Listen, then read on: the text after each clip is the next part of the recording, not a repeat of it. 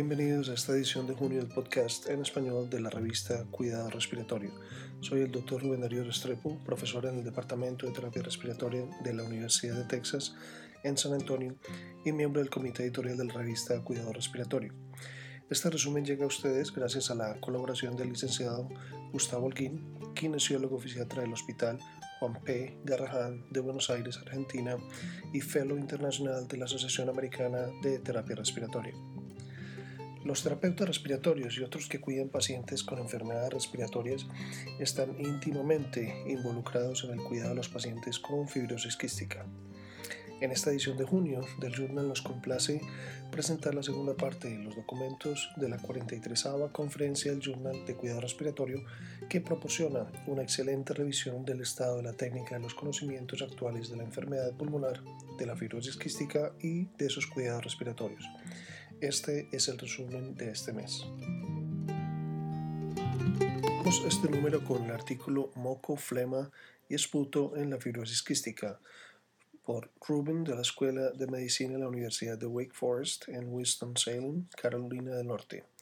A pesar de que algunos médicos todavía creen que la fibrosis quística es una enfermedad pulmonar en gran parte debida a la hipersecreción de moco muy viscoso, nunca se ha demostrado que existe una hipersecreción de mucosidad en la fibrosis quística y está claro que no hay casi mucina intacta en el esputo de pacientes con fibrosis quística.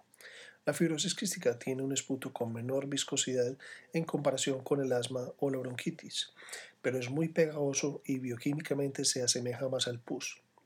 Su tenacidad y baja viscosidad lleva a la disminución de la tos que permite aclaramiento de flema infectada.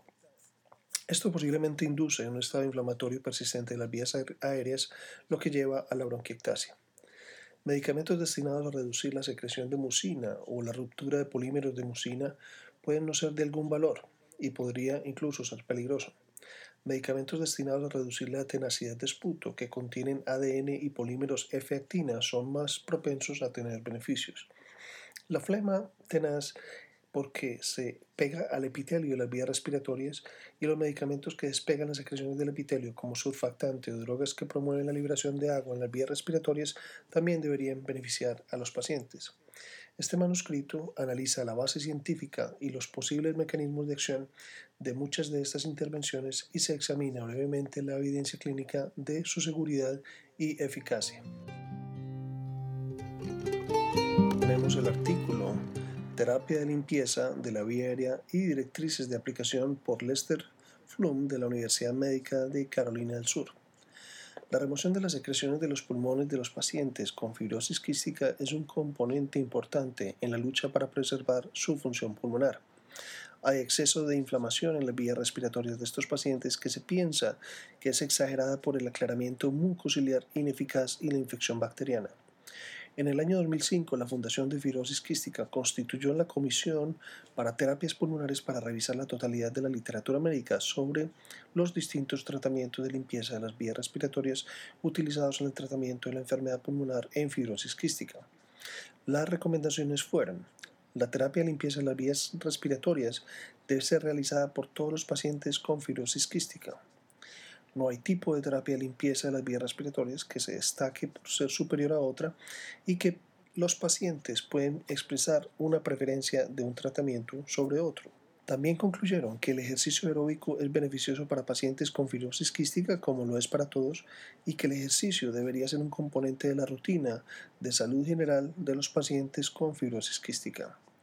El reto para los terapeutas físicos y respiratorios junto con el paciente y su familia es desarrollar un plan de ataque a través de la utilización de diferentes terapias de limpieza de las vías respiratorias. Los terapeutas físicos y respiratorios son parte integral para ayudar a los pacientes y a las familias a desarrollar la rutina de limpieza de las vías respiratorias que ayudan en la eliminación de las secreciones que causan obstrucción de las vías respiratorias.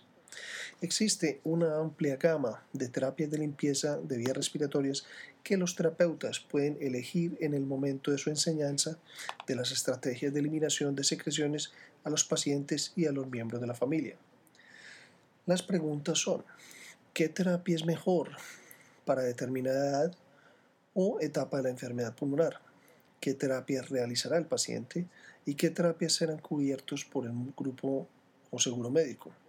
Todas estas son preguntas fundamentales que deben ser respondidas cuando se da orientación a las familias en la búsqueda de terapias que sean eficaces y adecuadas para cada situación única de cada paciente con fibrosis quística. Una de las partes más útiles del documento por Lester Flum es el apéndice, que se detalla la técnica adecuada para los diferentes tratamientos de limpieza de las vías respiratorias que pueden ser utilizados en los pacientes con fibrosis quística. Nuevos dispositivos de aerosol en fibrosis quística realizado por Kessler Heller de la Clínica Infantil Nemours en Orlando, Florida. Los pacientes con fibrosis quística utilizan varias terapias para tratar la inflamación crónica y la infección en los pulmones y mejorar la desobstrucción de las vías respiratorias.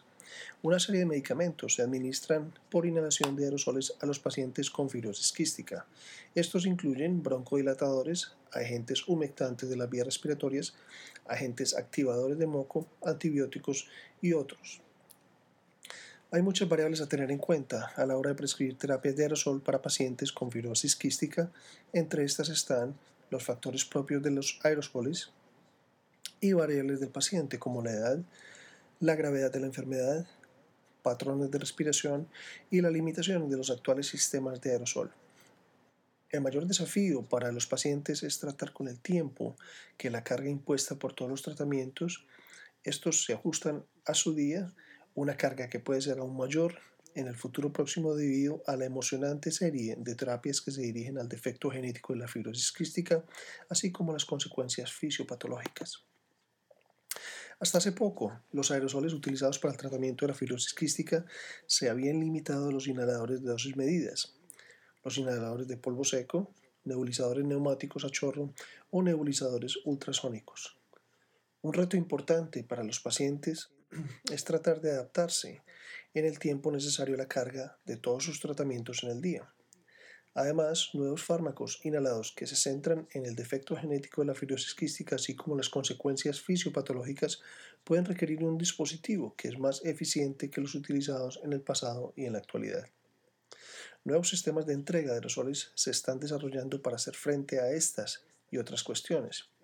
Como lo escriben Kessler y Heller, estos incluyen dispositivos de niebla lenta, dispositivos con malla vibratoria, dispositivos inteligentes y adaptables, tales como aerosol y dispositivos de control de la respiración.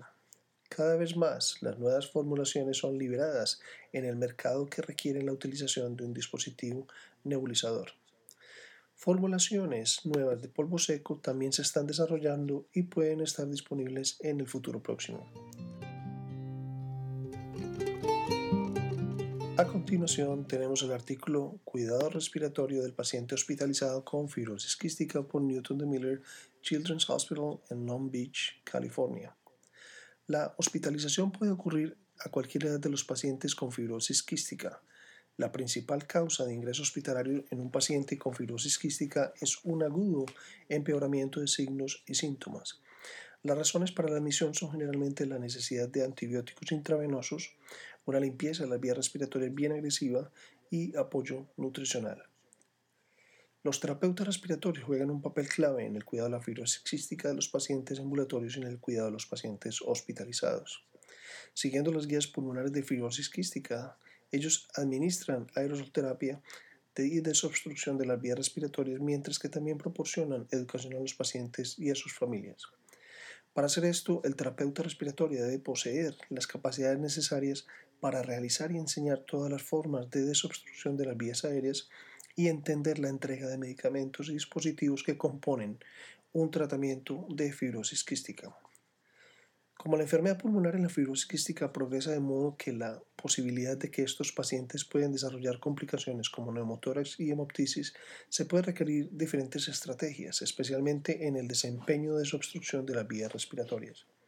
El terapeuta respiratorio necesita tener las habilidades para asistir al paciente en la terapia simple de oxígeno, como en la función pulmonar que se deteriora hasta el punto de necesidad crónica de oxígeno y la necesidad de ventilación no invasiva si es necesaria para el paciente en fase terminal en espera de un trasplante de pulmón. Un aspecto importante de la hospitalización es la interacción entre el terapeuta respiratorio y el paciente. Para dar una buena terapia se debe ser un gran entrenador. Desde el control de la infección, seguida de un buen protocolo de nebulización, la consistencia con la desobstrucción de las vías aéreas, la educación y los terapeutas respiratorios en fibrosis quísticas están durante toda la vida del paciente. Artículo El trasplante pulmonar en la fibrosis quística es presentado por Rosenblatt de la Universidad de Texas Southwestern Medical Center en Dallas, Texas. El trasplante de pulmón se ha convertido en una opción viable para los pacientes con fibrosis quística en fase terminal de enfermedad pulmonar. A pesar de los desafíos que los pacientes con fibrosis quística presentan, la supervivencia después de realizado el trasplante de pulmón es más favorable que lo observado en pacientes con enfermedad pulmonar obstructiva crónica y fibrosis pulmonar a pesar de que los pacientes con fibrosis quística con enfermedad respiratoria severa generalmente están infectados con organismos que muestran resistencia in vitro a los antibióticos comúnmente utilizados, estos pacientes suelen tener buenos resultados con el trasplante. Los otros desafíos incluyen la presencia de micobacterias no tuberculosa, la importante incidencia de afección hepática, el desarrollo níleo o del síndrome de obstrucción intestinal distal y la presencia de reflujo gastroesofágico. La mayoría de los pacientes tienen la enfermedad ósea metabólica, incluso preoperatoriamente, que justifica el tratamiento. Hay una pérdida significativa de densidad ósea visto en el primer año después del trasplante que se piensa que está relacionado en parte a la dosis alta de corticosteroides. La diabetes mellitus y sus consecuencias no son infrecuentes. La malabsorción de grasa, visto en la insuficiencia pancreática de los pacientes, complica la cinética de la absorción de las drogas antirrechazo. En mayo del 2005, la red de intercambio de órganos instituyó una asignación de puntaje de pulmón para distribuir mejor la donación de los pulmones a los pacientes que permitan lograr el mayor beneficio. Se usan diferentes variables para equilibrar el riesgo de los pacientes que viven un año con un trasplante frente a un año sin un trasplante. Con este cambio en la asignación de órganos, la mediana de los tiempos de espera han disminuido la mortalidad en lista de espera ha disminuido y el número de pacientes trasplantados de la fibrosis cística no ha cambiado. Con la sustancial experiencia, más programas de trasplante están ahora trasplantando pacientes que requieren ventilación mecánica constante o en pacientes que se han sometido a los procedimientos pleurales anteriores, especialmente en el tratamiento de un neumotórax. El factor limitante en la actualidad del trasplante de pulmón es el número de órganos disponibles. Los esfuerzos para aumentar la reserva, de donantes, como las estrategias de reclutamiento alveolar para mejorar el intercambio de gases, han sido eficaces para permitir que un mayor número de pacientes puedan ser trasplantados.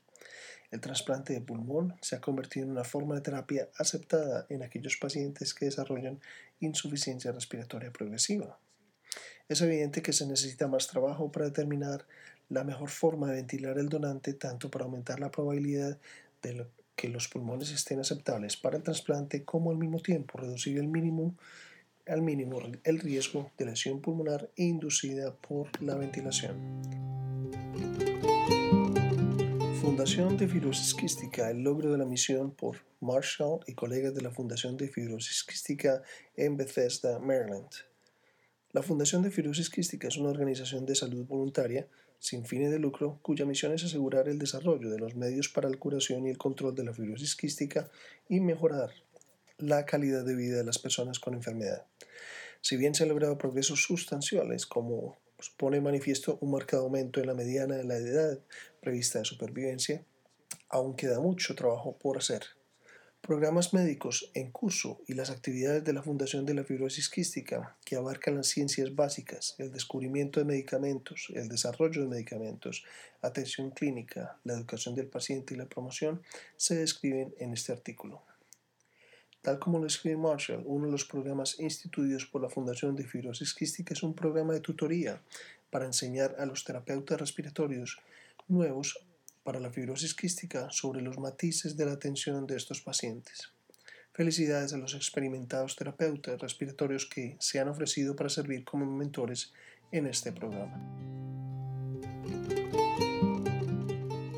Por último, tenemos el resumen de la conferencia escrita por los presidentes Heller y Rubin. La 43 eh, conferencia de la revista de cuidados respiratorios reunió a expertos de los Estados Unidos, Canadá y el Reino Unido para examinar el arte y la ciencia de la fibrosis quística. Esta es la primera vez que la fibrosis quística fue el tema de la conferencia de la revista y llegó cerca de seis décadas después de que la enfermedad fuera nombrada y 20 años después de que se descubrió el gen en el cromosoma 7. Aunque la fibrosis quística es una enfermedad multisistémica, la enfermedad pulmonar progresiva y crónica es la que causa la mayor parte de la morbilidad y mortalidad. Los participantes en la conferencia examinaron la epidemiología, fisiopatología, tratamiento y las nuevas terapias para la enfermedad pulmonar de la fibrosis quística. También hicieron hincapié en las numerosas funciones cruciales que desempeña el terapeuta respiratorio en la fibrosis quística, incluyendo las pruebas diagnósticas, terapias de aerosol, desobstrucción de las vías respiratorias, el control de la infección, la educación al paciente y, entre otras, el apoyo a los pacientes. Los temas de la revista de mayo y junio de 2009 reflejan cómo los participantes trabajaron con diligencia para proporcionar comentarios actualizados y animados debates de estos temas. Los esperamos el próximo mes. Para recibir el contenido tanto de esta edición de la revista como de las pasadas, visite nuestra página web www.rsjournal.com y allí podrá suscribirse para recibir los podcasts de las próximas ediciones.